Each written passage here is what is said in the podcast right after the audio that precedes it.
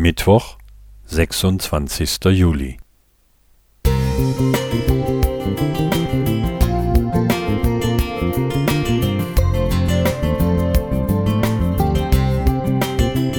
Ein kleiner Lichtblick für den Tag.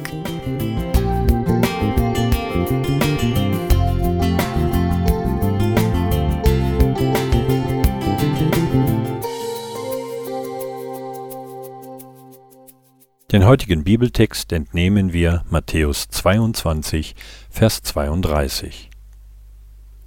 Ich bin der Gott Abrahams und der Gott Isaaks und der Gott Jakobs? Gott ist nicht ein Gott der Toten, sondern der Lebenden. Die Bibel spricht an vielen Stellen davon, dass Gott ein Gott Abrahams, Isaaks und Jakobs ist.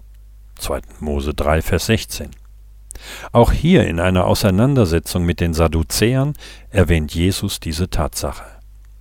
Er erinnert damit an die vielen wunderbaren Erlebnisse dieser Gottesmänner und Gottes Versprechen an deren Nachkommen.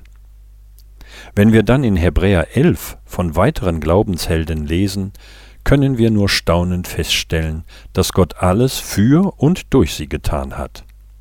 Großartig. Und dann denken wir an uns selbst sehen unser Versagen und die Probleme und fragen uns, ist er denn nur der Gott Abrahams, Isaaks und Jakobs? Ist er nicht auch unser Gott? Jede Aussage geht deshalb weiter. Gott ist nicht ein Gott der Toten, sondern der Lebenden. Seine Taten enden nicht bei den Urvätern, sondern er will auch dir helfend beistehen. Dafür muss er ganz persönlich dein Gott werden. Du musst dich auf ihn einlassen und ihn in dein Leben aufnehmen. Johannes sagt, dass er denen, die ihn aufnahmen, das Recht gab, Gottes Kinder zu werden. Johannes 1, Vers 12. Als Voraussetzung nennt er den Glauben, das Vertrauen in seinen Namen. Wenn er so mächtig ist und dich von deinen Problemen, Klammer auf Sünden, Klammer zu, erretten und dir eine neue Heimat in seinem Reich geben kann, sollte er dann nicht auch Macht besitzen, dein Leben jetzt zu lenken? Die Erfahrung und der Rat Davids werden dir dabei helfen.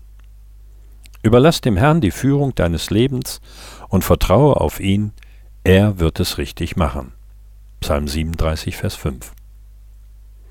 Der Gott Abrahams, Isaaks und Jakobs hat hoffnungsvolle Gedanken über dein Leben und will dir eine Zukunft schenken. Vergleiche dazu Jeremia 29, Vers 11.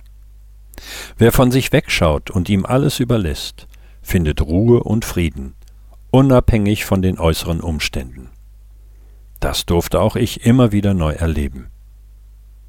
Das Fazit meines Lebens lautet wie bei den Jüngern, es ist einfach großartig, was er tut. Er hat alles wohl gemacht. Dafür lobe und preise ich ihn bis ans Ende meines Lebens. Franz Josef Eitenayer